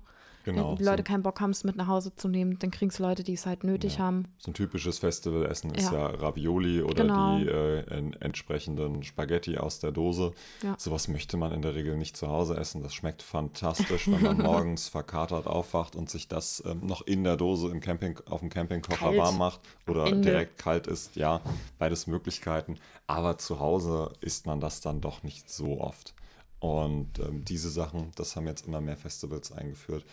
Diese Dosen kann man dann am Ende einfach abgeben und die werden dann bedürftigen Menschen gespendet. Genauso ist es wirklich auch mittlerweile, dass man seine Utensilien, die man nicht mehr mit heimnehmen möchte, sei es jetzt das Zelt, sei es das Pavillon, was auch immer, dass man auch sowas an den geeigneten Stellen dalassen kann und auch das geht dann zugunsten entsprechender Hilfsorganisationen. Genau. Feine Sache. Total. Und noch eine feine Sache, was immer noch nicht mein absolutes Highlight ist, aber was schon echt geil ist, ist äh, Viva Con Aqua haben einen neuen Rekord aufgestellt. Und zwar haben sie letztes Jahr 7434 Becher gesammelt. Viva Con Aqua ist ja eine, eine ähm, Organisation, die ziehen immer mit ihren Mülltonnen rum und haben riesen Fähnchen und sind eigentlich auf allen größeren Konzerten oder auch kleineren Konzerten. Ja. Zum Beispiel auch auf dem Trebo waren sie auch da und sammeln den Pfand ein. Beziehungsweise ähm, kann man sein Pfand spenden und das wird dann für Wasser eingesetzt. Also es wird weiterverarbeitet. Also, ne, ihr wisst schon, was ich meine. Und dieses Jahr haben sie einfach unfassbare 10.699 Becher gesammelt. Einer mehr und es wären 10.700. Wie ärgerlich. Das ist einfach wahnsinnig viel. Wenn man überlegt, ich weiß nicht, wie viel Pfand drauf ist, 2, 3 Euro. Das ist einfach Wahnsinn. Aber ich finde es super. Zum einen wird damit ähm, unterstützt das ein bisschen die Bequemlichkeit der Leute. So ähm, nach der letzten Band nochmal da den, den Becher abzugeben, ist schon ein bisschen nervig, wenn man sich an die Riesenschlange anstellt und den dann da einfach in die Mülltonne zu tun äh, von den Viva Con Agua Leuten und damit noch was Gutes zu tun. Viva Con Agua setzt sich sehr für den Brunnenbau. Also Genau, insbesondere, genau. wenn nicht ausschließlich für Brunnenbau im Ausland ein, um Dörfer, ähm, Enklaven, was auch immer, mit Frischwasser zu versorgen. Und das ähm, ist eine wirklich unterstützenswerte Sache. Sie haben prominente Schirmherren wie Materia, der unterstützt mhm. das ganz stark. Finn Kliman unterstützt das auch sehr stark. Der war Und, sogar ähm, Brunnen bauen, ne? Genau. Der war mal mit. Ja, auch Materia war, war ja. schon äh, draußen in den, in den Ländern, hat da auch ähm, Aktionen gemacht. Ich glaube, Sammy Deluxe auch schon mal. Also ja. hat, hat, wirklich viele ähm, Schirmherren im, im Musikbereich, äh, Wieso im, im Schlachter mhm. natürlich, auch der Schlachthof in Wiesbaden generell mhm. ähm, ist da immer sehr offen für. Ist eine tolle Aktion und diese Art der Unterstützung einmal bequem für die Besucher, aber dann auch noch was Gutes tun mit der eigenen Bequemlichkeit. Die 2 Euro tun am ja. so einem Festivalwochenende nicht weh. Ja. Finde ich toll. Es hat auch fast jeder, jeder Künstler hat nochmal darauf hingewiesen, dass was gespendet wird. Teilweise sind sie mit einem mit einem Boot über die Menge, also Stage-Diven gegangen und haben das Zeug eingesammelt oder die Mülltonne hochgehalten. Alex Mofer zum Beispiel hat es gemacht, gesagt, so, ihr schmeißt mal alle eure Becher nach vorne. Also das ist ähm, total schön und es freut mich total. Und jetzt kommen wir zu meinem absoluten Highlight. Und das ist nicht eine Band, sondern das ist die Security. Und ich glaube, ich habe letztes Jahr schon geschwärmt und ich kann jedes Mal wieder schwärmen, dass das Open Flare einfach die beste und tollste Security hat, die es gibt. Mhm. Und zwar die äh, Heavy Secure Rocking Crew. Ich verwechsel das immer. Heavy Secure Rocking Crew. Die kommen einmal im Jahr zusammen, beziehungsweise ich glaube, die fahren auch nochmal aufs Deichbrand gemeinsam mhm. und überlegen sich jedes Jahr irgendwas Neues. Das eine Jahr hatten sie Gruselmaskeln, haben irgendwie das Stage Diver, Crowdserver, Nikola, ich habe es mir gerne gemerkt, Crowdserver mit ähm, Machete, Empfang, wenn mhm. die nach vorne getragen wurden. Oder waren äh, hier aus, äh, ich wollte gerade sagen Holländer, äh, wie, wie hieß der Film, wo die blau angemalt wurden? Äh, hier, äh, ähm, Highlander. Highlander. Highlander. ich dachte, du sagst jetzt schon irgendwas anderes. Na gut, ähm, und dieses Jahr war es die Flare Watch. Also praktisch Ach, ähm, die, die Badewache. Die Baywatch, ja. Und es war so lustig, weil sie dann halt alle kurze Höschen und dann halt hier ihre T-Shirts anhatten und dann sind sie äh, Stage-Diven gegangen mit Rettung, also mit den Rettungsringen und so weiter und haben so getan, als würden sie schwimmen. Und der eine ist irgendwie, ist dann Stage-Diven gegangen und dann haben sie ihn an, an dem Ring wieder zurückgezogen. und es war so lustig. Vor allem, es sind ja erwachsene Männer, große Männer, die müssen ja die Leute auffangen, ne? Die müssen ja auch ja. teilweise Männer irgendwie fangen die auf und heben sie runter. Das heißt, die, die wiegen halt auch ein bisschen. Also ich will nicht sagen, dass sie dick sind, aber sie äh, haben Muskeln. Und die sind dann halt alle reihenweise Stage-Diven gegangen. Die kriegen halt immer irgendwie so, so kurz Narrenfreiheit, also nicht, dass sie irgendwie das ganze Verantwortung abgeben, aber sie kriegen, äh, sie haben selber Spaß. Sie haben unglaublich viel Spaß.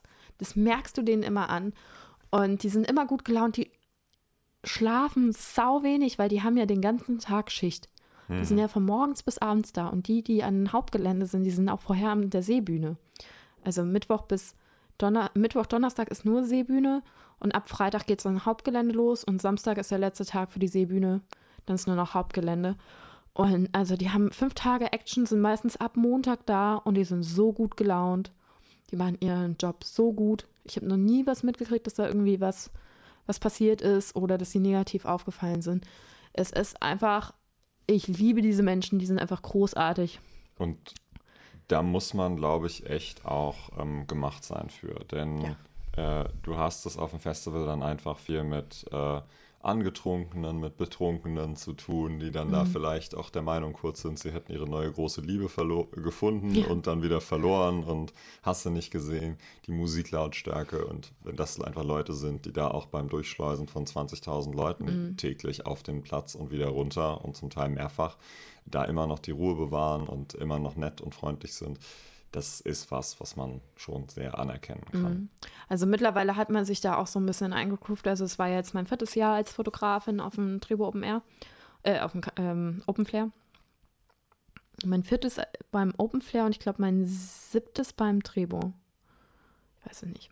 Mhm. Und ähm, im Graben begegnet man sich ja dann und beim Open Flare ist es halt auch einfach so, dass bei manchen Bands, bei Punk gerade, da kommen die die Crowdsurfer kommen da reihenweise. Das ist und wie dann, am Frankfurter Flughafen. Ja, ja, und da muss er halt einfach auch aufpassen, dass du nicht, dass dir nichts passiert. Beziehungsweise die, die, sie weisen dich schon so, also wenn die kriegen das ja vorher, die sehen das ja vorher und dann, dann merkst du schon so, okay, die stehen oben, du gehst jetzt einfach mal zur Seite, Ja. weil du weißt ja nicht, was passiert. Und ich finde, das funktioniert auch immer so gut, dass, Schön. dass man sich da nicht so krass im Weg steht und die wissen, was ist. Und manchmal kriegst du es halt auch nicht mit, weil du guckst halt zur Bühne und die gucken immer zum klar. Publikum. Und es funktioniert einfach total gut und es macht richtig Spaß. Die haben eine Seku-Frau, die, also Security-Frau, die, man unterschätzt es immer so ein bisschen, weil sie nicht die größte ist. Aber die ist so cool. Die, die Mhm. macht da mit und die, die guckt dann auch immer äh, von uns Fotografen, wer rein darf und so weiter. Und die hat dann, die ersten Tage hat sie irgendwie auf dem, auf dem Boden eine Linie gemacht, damit wir nicht direkt reinlaufen. Und dann stand dann immer Stop in the name of love. Und dann fing sie immer an zu, zu singen. Also ganz, ganz viel Liebe an diese Mhm. Security. Ich, Klingt schön, ich klingt habe nur Liebe für diese Security. Könnt ihr mir das ganze Wochenende angucken. Ich glaube, nächstes Jahr muss ich zum Deichbrand, einfach nur, damit ich das genießen kann. Das wäre eine Überlegung wert. Bist du jetzt eigentlich auch noch auf dem Carbon Open Air? Ja. Eieiei. Ich, ähm, also Freitag heiratet ja der Meli, Shoutarts. Der war ja auch schon hier zu Gast. Der hat mittlerweile seinen Bachelor gemacht, aber jetzt kommt die Hochzeit. Sehr schön, sehr schön. Jetzt wird es richtig ernst. Mhm, und dann, Dann ist ich, das Leben vorbei. das hat der René jetzt gesagt. Und dann äh, Samstag und Sonntag ich, also wahrscheinlich, ja, mal gucken. Also ich denke schon, dass ich beide Tage da bin. Schön. Und dann fahre ich ja noch aufs Reeperbahn-Festival. Das auch noch. Aber ich glaube, dann reicht es auch erstmal. Ja, vom Reeperbahn Festival hattest du ja letztes Mal schon erzählt. Oh ja, und da bin ich, bin ich arg gespannt. Auf Exkursion. So, René, jetzt darfst du mal ein bisschen was erzählen. Ja, so viel habe ich gar nicht zu erzählen. Bei mir ist gerade einfach sehr viel Arbeit. Ähm, Aber ich du hast ein ne- Konzert genau, gespielt. Ich habe nochmal einen, äh, überraschenderweise einen Auftritt in Darmstadt gespielt beim quasi Tag der offenen Tür Festival vom Tag und Nacht Studio Proberaum Kollektiv dort. Das war ganz cool, da durfte ich eröffnen. War noch nicht so viel los, aber hat auf jeden Fall wieder Spaß gemacht. Der Nico konnte mich nicht begleiten. Der hat nämlich den Tag davor, danach äh, seine Hochzeit gehabt Mhm. und irgendwie hatte das höhere Prio. Wollte er nicht absagen? Finde ich aber komisch. Ich fand es schon schwach. Ja. Shoutouts, Nico. Ja, das müssen wir dann, müssen wir bei Zeiten nochmal mit ihm besprechen, Das wo seine Prioritäten diskutieren wir, liegen. diskutieren wir hier nochmal zusammen. Genau, das, also da müssen wir nochmal über Musik und Musik und Frieden und Mhm. das, das Leben müssen wir, da müssen wir nochmal Prioritäten diskutieren. Aber freue ich mich natürlich auch für ihn. Ähm, ja, hab den, den Gig gespielt, mich da noch ein bisschen dann ausgetauscht mit den Leuten. Das war, war richtig schön. Da schwang dann auch irgendwann das Wetter um, da war ich dann nicht ganz so lang. Genau. Letztes Wochenende, also jetzt vor wenigen Tagen, war dann das persönliche, kleine, private Festival. Mein bester Freund und ich, wir haben am gleichen Tag Geburtstag und ähm, deshalb, ähm, weil das öfters mal mit der Feierei ein bisschen ausgeartet ist, nie böse oder so, es war einfach nur immer irre viel Leute und äh, Leute, die, die sich freuen, sind dann auch laut und ähm, nachdem wir da öfters mal die Nachbarn oder die Nerven der Nachbarn überstrapaziert haben, sind wir mittlerweile einfach, fahren wir raus in Hunsrück, zelten, nennen das dann auch hier Pimmelhumor Schwensen Open Air und haben da eine gute Zeit, halt ohne Live-Musik, sondern nur mit dem Campingplatz-Feeling vom, vom Festival. Dieses Jahr war jetzt in der, glaube ich, siebenjährigen Historie, in der wir das machen, das erste Mal, dass wir vorzeitig abgebrochen haben, weil das Wetter so schlecht war. Hm. Es war ganz gut, dass wir es nicht schon Ende Juli gemacht haben. Zum einen, weil es mit dem Drehbo Open Air kollidiert wäre. Und So wie die anderen, letzten Jahre immer. Ja, und zum anderen, weil es viel zu heiß gewesen wäre. Jetzt hat es von den Temperaturen gepasst. Wir hatten einen ersten wunderschönen Abend am Lagerfeuer und ähm, das war alles sehr idyllisch. Aber den zweiten Abend haben wir dann lieber gestrichen, weil es auch Unwetterwarnungen gab und wir befürchtet hatten, da nur im Regen im Zelt rumzusetzen. Und das wäre ein bisschen doof gewesen. Ja, auf dem Rückweg hat mich dann noch mein Auto im Stich gelassen. Das steht jetzt mal wieder in der, in der Werkstatt. Es hat aber was ganz, ganz Tolles. Wir sind vorhin zusammen Bus gefahren. Genau, immerhin konnten wir jetzt äh, auf, dem, auf dem Weg, ich von der Arbeit, Tine von zu Hause hier rauf in das große Podcast-Studio Mhm. Mit zusammen Bus fahren. Das hatten wir auch vorher noch nie gemacht. Mhm. Das ist immer, immer was Neues hier. Mhm. In unserer einjährigen Historie. Genau, sind wir jetzt mittlerweile auch Bus gefahren zusammen. Es fehlt noch Bahn und Flugzeug und Fähre. Ja, kann man das in Aschaffenburg? Weiß ich nicht, aber Wir sind auf jeden Irgendwas. Fall nächstes Jahr wieder in Aschaffenburg. Genau. Ähm, ja. Sonst weiß ich gar nicht, was ich noch groß erzählen soll. Hast du neue Musik für uns?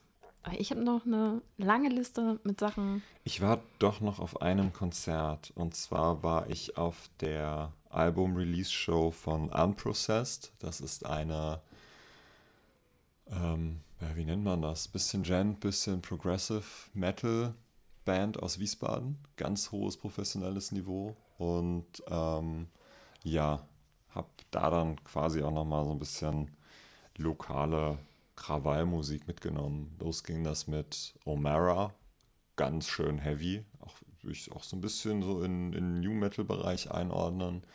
Danach ähm, war kurz Unterhosenparty, weil der Frontmann von Dukes einfach da im, im Schlüpper auf der Bühne rumsprang.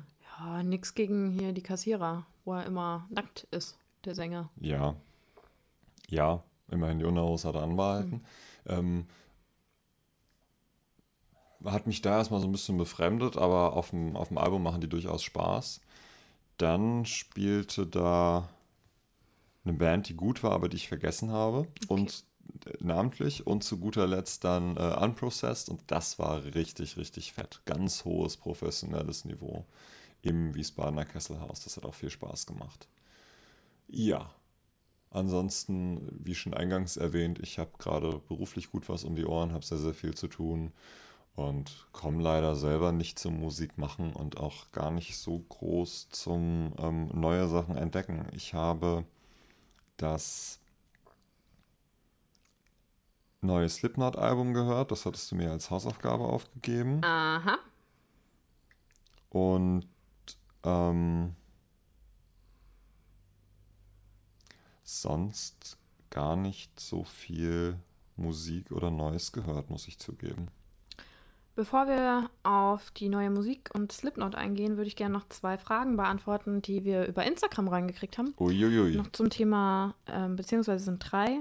Die eine Frage gehe ich einfach mal, gebe ich weiter. Zum Thema Festivals zum Beispiel. Ähm, René, was geht? Ja, alles easy. Und bei dir? Ja, bei mir auch. Ich bin müde, aber alles cool. Läuft, ne? Die zweite Frage, die wir gekriegt haben, was war das leckerste Festival-Food für dich? Das kannst du auch beantworten. Hast du was gegessen auf dem Platz? Ja, ich hatte die, ähm, die Nudeln. Oh, habe ich gehört, die sollen gut sein. Die waren mega gut. Richtig, beim, richtig beim Zum Hirschen da. Genau. Ja. Das war richtig gut. Mhm. Ansonsten, Ravioli aus der Dose ist immer richtig gutes Festival-Food. Und ähm, ja, offenes Feuer ist ja nicht unbedingt erlaubt, aber ansonsten Stockbrot geht auf dem Festival eigentlich auch ganz gut. Ich hole mir ja traditionell immer Handbrot auf dem Open Flair. Auch schön. Sau lecker. Ja. Die nächste Frage. Ähm, dein schönster Zeitvertreib zwischen den Shows? Mm, ja, also ich nutze ja eigentlich immer die Zeit zwischen den, den unterschiedlichen Konzerten. Also entweder äh, ich setze mich hin und esse was und komme einfach kurz runter oder spiele schon die Fotos rüber, gucke schon durch. Ähm, und nutze die Zeit nochmal kurz für mich. Aber ich glaube, der schönste Zeitvertreib ist einfach die Show genießen und zugucken. Weil ja ganz, ganz viele Bands lernt man so kennen. Ja, auch ich, ich nutze das auch ganz gerne dann so zum, zum Socializen. Mhm. Trebo Open Air hat sich echt ganz stark nach nach Hause kommen angefühlt, weil total. ich so viele Leute getroffen habe, die ich zum Teil auch länger nicht mehr gesehen hatte. Das mhm. war total schön. Da mit Leuten einfach ähm, ein bisschen quatschen. Ähm, je nach Festival hat man schön die Möglichkeit, die ähm, die Essensstände zu, zu entdecken, was es da alles Tolles gibt. Und ähm, ich finde es auch dann wichtig, sich auch Bands anzugucken, die man bisher nicht kannte und nicht auf dem Schirm hatte. Also auf der einen Seite kann man natürlich meckern, dass die Toten Hosen jedes Jahr ähm, auf ähm, der Hälfte der deutschen Festivals Headliner sind. Auf der anderen Seite wie soll es denn klappen? Wie soll man denn, ähm, wie sollen denn andere Band, will man andere Bands entdecken? Wie sollen andere Bands groß werden, wenn man ihnen da nicht auch mal die Chance gibt mhm. und die mhm. sich anguckt ja. und ähm, sich da auch mal überzeugen lässt? Ja. Gut, dann lass uns doch nochmal schnell das Festival-Thema abschließen und zum Slipknot-Album kommen.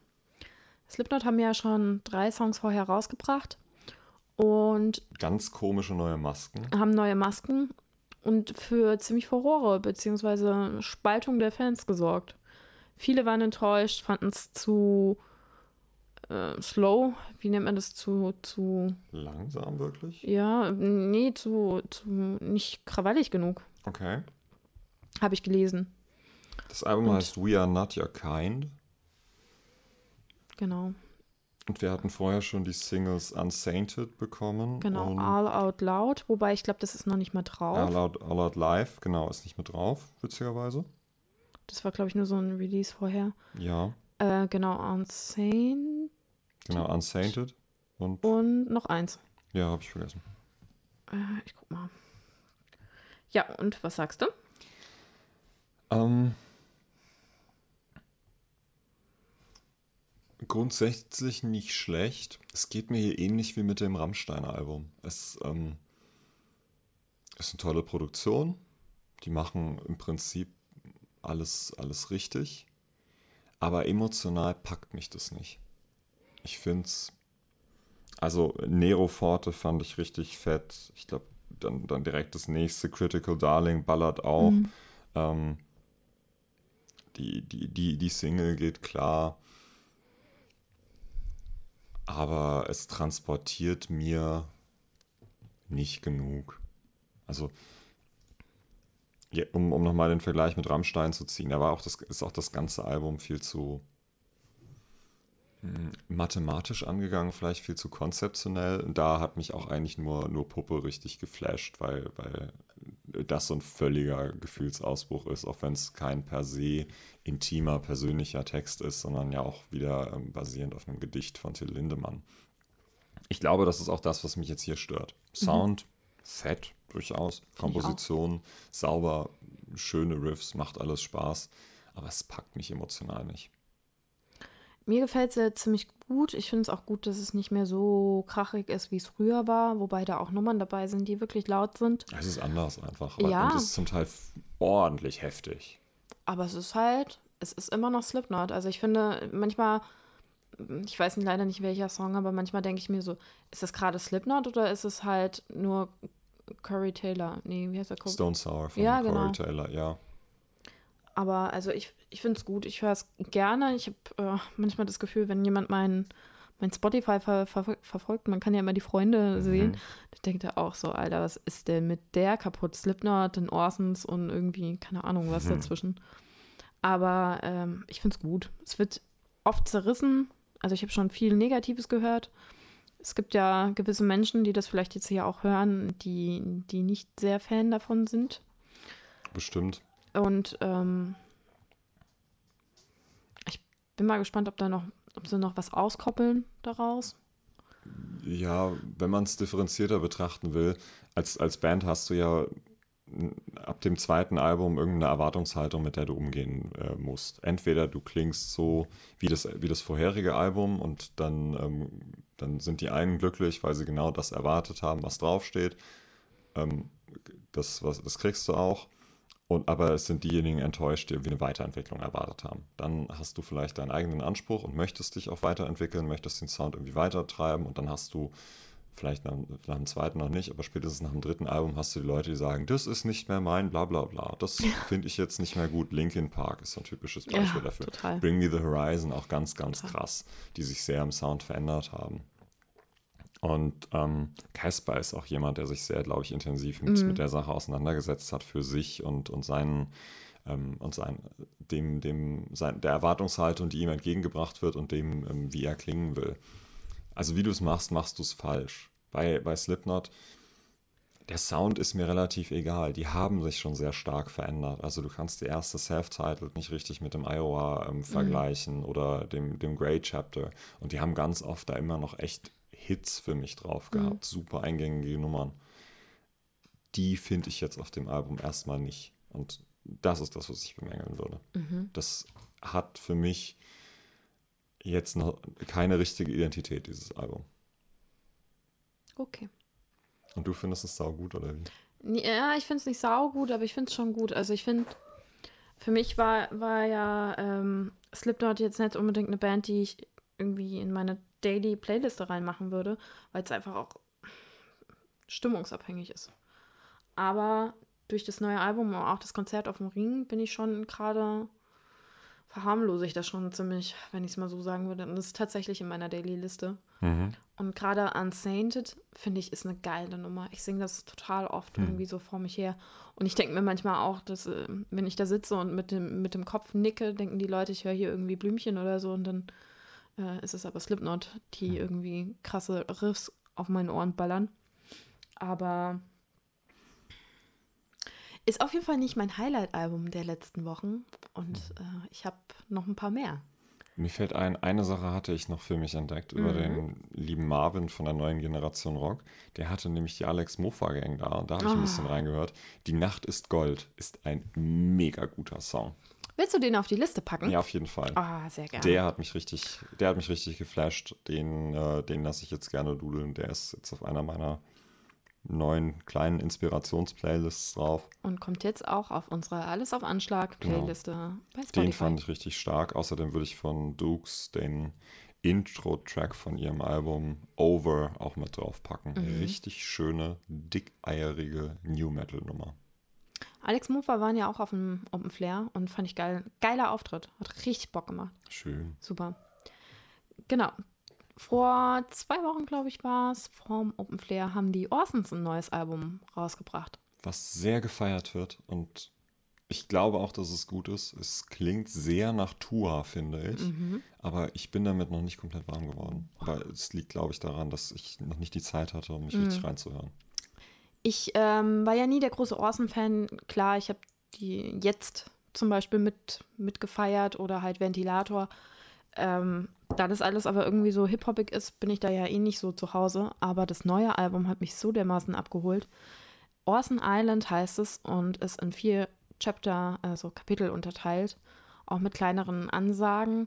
Und mm, am Anfang habe ich das einfach random durchgehört und dann, dann habe ich Anschiss bekommen, ich soll doch dieses Konzeptalbum irgendwie nach den Kapiteln anhören und das macht halt einfach auch total Sinn. Die haben auch vorher schon ein paar Singles veröffentlicht, Mhm. so wie äh, Dir Mozart, Ja, ähm, dann Besser Besser, das war die letzte Auskopplung und Schneeweiß. Ah, und Krille. Krille war das erste Lied. Krille, Mozart, Schneeweiß und dann jetzt Besser Besser. Und ich finde, da sind so starke Nummern drauf, auch die sie noch nicht veröffentlicht haben, wie zum Beispiel Sog oder Hin und Her.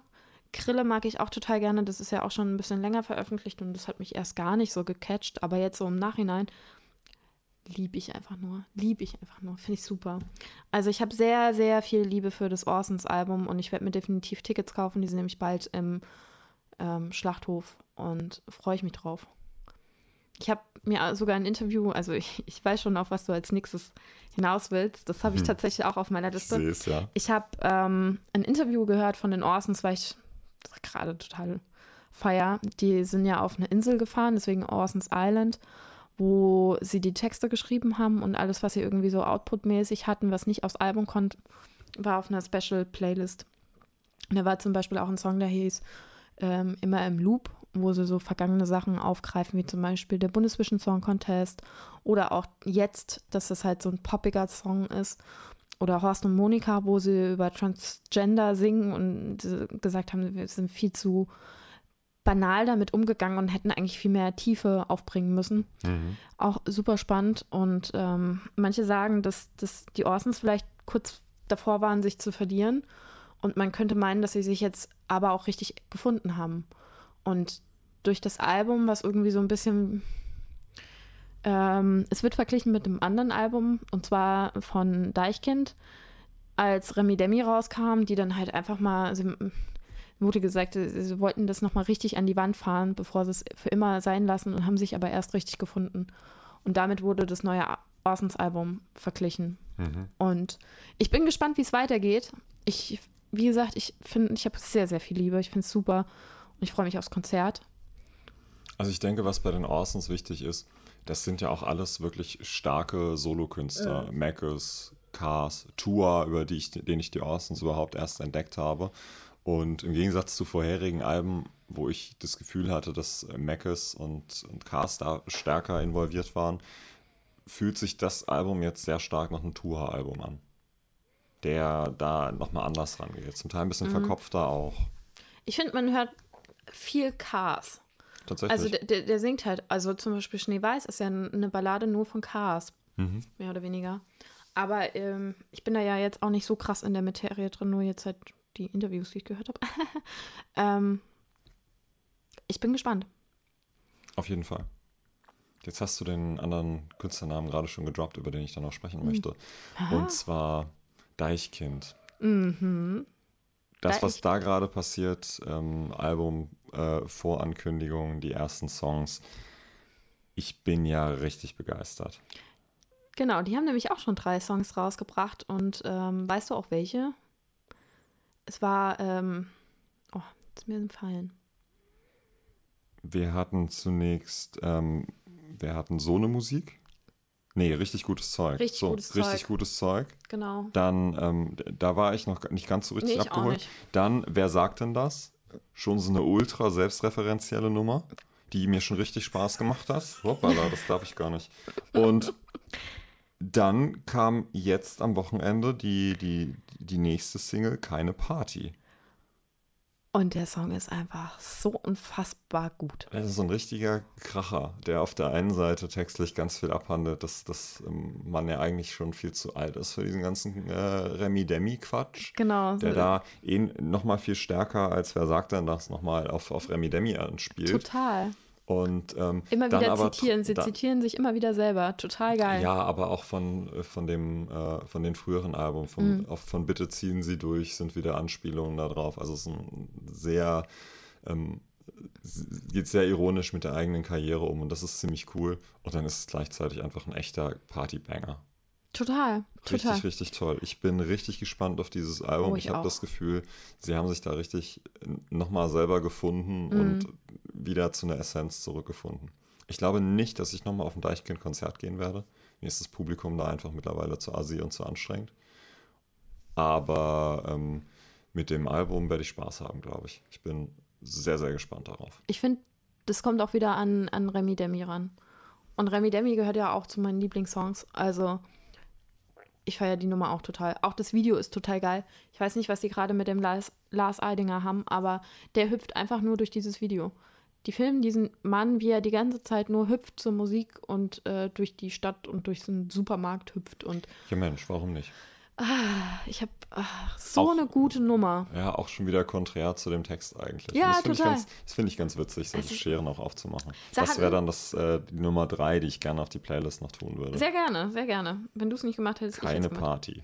Ähm, dann ist ja auch gar nicht mal so leicht, weil sie waren ja jetzt ohne Ferris unterwegs, ne? Ferris ist ja ausgestiegen vor ein paar Jahren. Mhm. Und ähm, ich bin gespannt.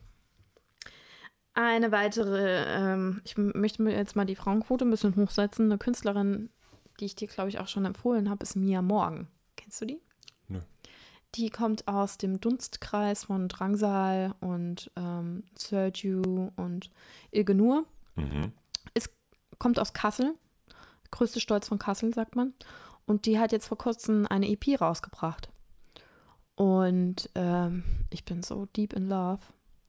Ich habe das am Anfang ein bisschen ignoriert, aber die ist großartig. Ist eine Mischung aus Rock, Pop, Elektro, irgendwie so alles mit drinne. Ähm, der, der Produzent von Drangsal war da mit dabei. Manchmal denke ich, es klingt ein bisschen wie äh, weibliche Drangsal. Also ein Song erinnert mich ziemlich danach, daran. Und ich bin gespannt, was da noch von ihr kommt. Also ich, ich glaube, das wird das große neue Ding. Mhm. Einfach mal im Auge behalten. Ja, muss ich wohl mal reinhören. Und dann ein Song, der mich total überrascht hat, ist von Taylor Swift, The, Ar Oh, weia. The Archer, The Archer. Ich kann das nicht aussprechen. Aber Taylor Swift bringt gerade neue Songs raus und ähm, das war in meiner Playliste von Spotify und ich war total überrascht. Ich so, krass, was ist das für ein Song? So ein bisschen 80s, gut produziert und dann habe ich gesehen, so shit, das ist Taylor Swift, wie cool. Also ich würde auf jeden Fall den Song sau gerne auf die Playlist setzen. Deichkind hatte ich tatsächlich ja auch auf meiner Liste. Dann ähm, was von Mia Morgan und von den Orsons Sog. Jetzt muss ich mich entscheiden, was ich von Mia Morgan nehme. Mhm. Ähm, Waveboy, Okay. lieb ich. Dann habe ich noch ein paar Podcast-Empfehlungen. Ja, hau raus, Mensch. Es ist heute meine Laberstunde. Tina hat sich richtig vorbereitet. Ja. Die hatte einen kilometerlangen Notizzettel in Ich ihrer vergesse so gerne was, vor allem wegen den Festivals. Ähm, aus dem Glashaus ist ein neuer Musikpodcast von Haller, den ich ja sehr, sehr liebe. Ein Künstler aus Berlin, der hat an Mannheim an der Popakademie studiert. Und sein Produzenten, Songwriter, Kumpel Jens, auch aus, also der ist noch in Mannheim, Haller ist mittlerweile in Berlin. Und die reden super nerdig über die Musikindustrie. Und ich habe das entdeckt und habe es einfach nur durchgebünscht. Die haben immer sehr kurze Folgen und stellen ihre Top 3 Songs vor der Woche. Und ich habe einfach schon so viele tolle Künstler entdeckt darüber. Also großes Shoutout an Aus dem Glashaus. Der andere Podcast, den ich gerne empfehlen wollte, ich glaube, das haben wir auch schon erwähnt, ist Studio Stenger von Daniel Stenger aus Aschaffenburg. Und der hat in der letzten Folge ein Interview gemacht mit Max Richard Lessmann, ehemaliger Sänger von Vierkant Tretlager. Und es ist halt, also kann ich auch nur empfehlen. Super interessant, geht ein bisschen länger, aber ähm, kann man sich sehr gut anhören. Ja, Max Richard Lessmann ist sowieso so ein ganz toller Gesprächspartner und die beiden harmonieren sehr schön und reden Mhm. über Musik. Ist eine sehr schöne Folge, habe ich auch gehört. Kann man gut machen. Vor allem, ich habe da, ich habe am Freitag irgendwie super viel über Musik gehört. Gar nicht mal so absichtlich, sondern weil ich durch die Festivals noch so viel zum Aufholen hatte. Und ähm, das Songwriting wurde halt immer wieder irgendwie thematisiert, nachdem der Böhmermann da seine Witze drüber gemacht hat mit Max Giesinger. Dass er so tut, als würde er es alleine schreiben, aber das macht eigentlich kein Künstler. Habe ich da auch nochmal einen ganz guten anderen Blick drauf bekommen, wie das so abläuft, weil ich als Only-Konsument weiß ja gar nicht, wie das läuft. Ja, Max Richard Lessmann spricht auch bei im Studio Stenger über ähm, Songwriting von Bushido und ist sich recht sicher, bei Bushido die, die Ghostwriter erkannt zu haben. Mir geht's ähnlich. Also ich bin mir relativ sicher, dass eins der Alben von Flair geschrieben wurde, weil es plötzlich den, ähm, den Sprachstil von Flair hat. Aber ja, da redet man in Deutschland nicht so sehr drüber. Hier ist das irgendwie ganz viel ein, ein hochkredibiles Thema, ob man die Texte selber geschrieben Ja. hat. Was es nicht unbedingt sein muss. Also ein Elvis Presley hat auch keine Songs äh, selber geschrieben. Madonna lässt sich auch irgendwo in, ähm, an fünfter Position nochmal draufschreiben, weil sie irgendwie noch ein paar, ein paar Töne oder, variiert oder ein paar Wörter verändert hat anscheinend. Die schreibt ihren Kram auch nicht selber. Man kann auch Weltstar sein durch, äh, mit, mit fremden Songs. Ich finde, man kann damit dann aber offen umgehen. Die Sache ist auch immer noch die der, der Interpretation. Genau, also wer sich ein bisschen tiefer in das Musikerdasein reinhören möchte und zum Beispiel ähm, über Max Richard Lessmann, der auch selber Musiker ist und Songwriter, oder halt nochmal bei den anderen reinhören. Große Empfehlung, Shoutouts und ganz viel Liebe. Genau. René, ich habe meine Liste abgearbeitet. Okay. Dir fallen auch gleich die Augen zu. Ja, ich wollte zum Abschluss nur noch mal kurz mit dir über, hier branchenfremd für uns als Podcast natürlich, aber ich wollte kurz mit dir über Oh. Once Upon a Time in Hollywood sprechen. Oh, Und das haben wir noch sollten gar das, nicht. Nee, wir sollten das spoilerfrei hinkriegen, idealerweise, weil Ja, der Film ja okay. recht frisch ist. Ja, Aber ja, der, ich habe den am Sonntag gesehen und fand den, hat mich sehr beschäftigt. Ich fand den sehr toll. mhm. ich war gestern drin, ne? Mhm. Mm, Gib dem noch erstmal eine äh, Punktzahl, maximal 10. Oh, ich, also, ich glaube, ich muss den noch ein bisschen verarbeiten. Das Ding geht ja irgendwie zweieinhalb Stunden und ist das neue Meisterwerk von Tarantino und wird auch von sehr, sehr, sehr, sehr vielen Menschen gehypt und groß gelobt. Genauso viele Leute scheint es zu geben, die den Film doof finden oder nicht verstehen. Das habe ich jetzt noch nicht so, Okay. so richtig. Ich, oh, ich tue mir da echt schwer.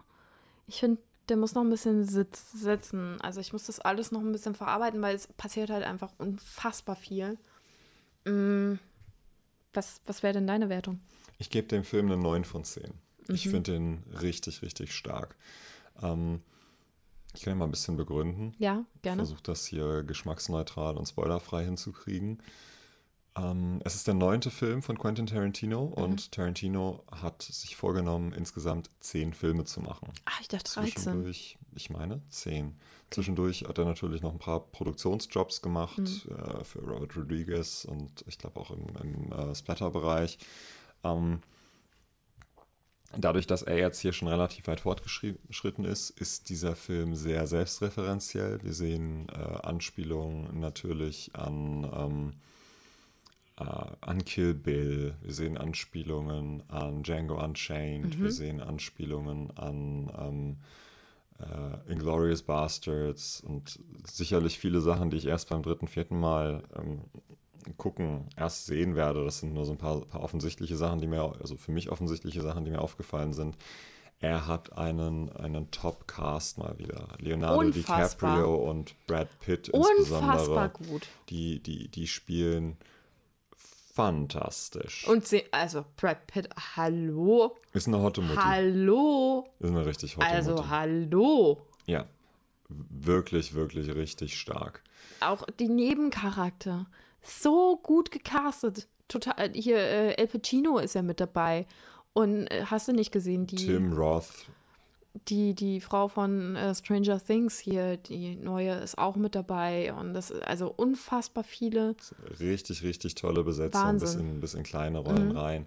Und dann muss man sich auf den, auf den Erzählstil, auf das Erzähltempo einlassen. Ja, Der stimmt. Film versucht natürlich nicht ähm, ein, ein, ein Hollywood-Epos zu sein im Stile von ähm, Michael Bay. Das versuch, der versucht nicht ein, eine, ein, ein Action, ein Pacing reinzubringen wie, wie Transformers oder ähm, Fast and the Furious, sondern erzählt viel langsamer, lässt sich mehr Zeit, macht komplexere Einspielungen, spielt mit ähm, Schnitteffekten plötzlich. Es gibt, ja, gibt, gibt, eine Szene, wo, wo Leonardo DiCaprio sich mit dem kaum wiederzuerkennenden ja. äh, Timothy Oliphant. Ich habe ihn auch erst später erkannt. Äh, ja, unterhält. Und äh, in, in dieser Sequenz gibt es scheinbare Schnittfehler, die aber ja. hier auf, auf den Gesprächsinhalt auch einzahlen. Mhm. Auch, auch sonst lässt er sich manchmal absurd viel Zeit für bestimmte ja, Kamerafahrten, für bestimmte Einstellungen. Und das nimmt das Tempo raus. Und das ist eigentlich auch, auch ganz schön, wenn man dadurch viel mehr ähm, Charaktere ihr, ihr nonverbales Spiel auf sich wirken lassen kann, mhm. wenn man darauf Lust hat. Das ist definitiv nicht ein Film für jedermann. Aber ja, genauso ist The Fast and the Furious oder ja. sind auch die Avengers nicht Filme für jedermann. Nicht jeder hat da Spaß dran. Und definitiv gibt es für den Tarantino auch wieder, wieder Publikum. Ähm, ja, jetzt ist es echt schwer, nicht, nichts Inhaltliches zu verraten. Was man ja im Trailer sieht, ist, dass es um, um, äh, den, um einen Westernfilmdarsteller geht, gespielt von Leonardo DiCaprio und sein Stunt-Double, gespielt von, von Brad Pitt. Gleichzeitig ähm, er, erkennt man im, im Trailer schon äh, Sharon Tate, mhm. gespielt fantastisch übrigens auch mhm. von, von Margot Robbie. Und da, damit, mit, mit dieser ähm, historischen Hollywood-Person weckt man ja eine Erwartungshaltung, nämlich an die, an die Morde der Manson Family, wo ähm, die hochschwangere Sharon Tate und die anderen Gäste des, des Hauses ähm, brutal abgeschlachtet wurden. Sharon Tate, äh, Schauspielerin und Frau von ähm, Roman, Roman Polanski. Genau, Roman genau. Polanski. Und mit, mit dieser Erwartungshaltung des Zuschauers spielt Tarantino hier ganz bewusst und auch ganz geschickt. Und ähm, mehr möchte ich dazu, glaube ich, gar nicht sagen, weil es mhm. unfair wäre. Ähm, wer Tarantino mag, für den ist das Pflicht.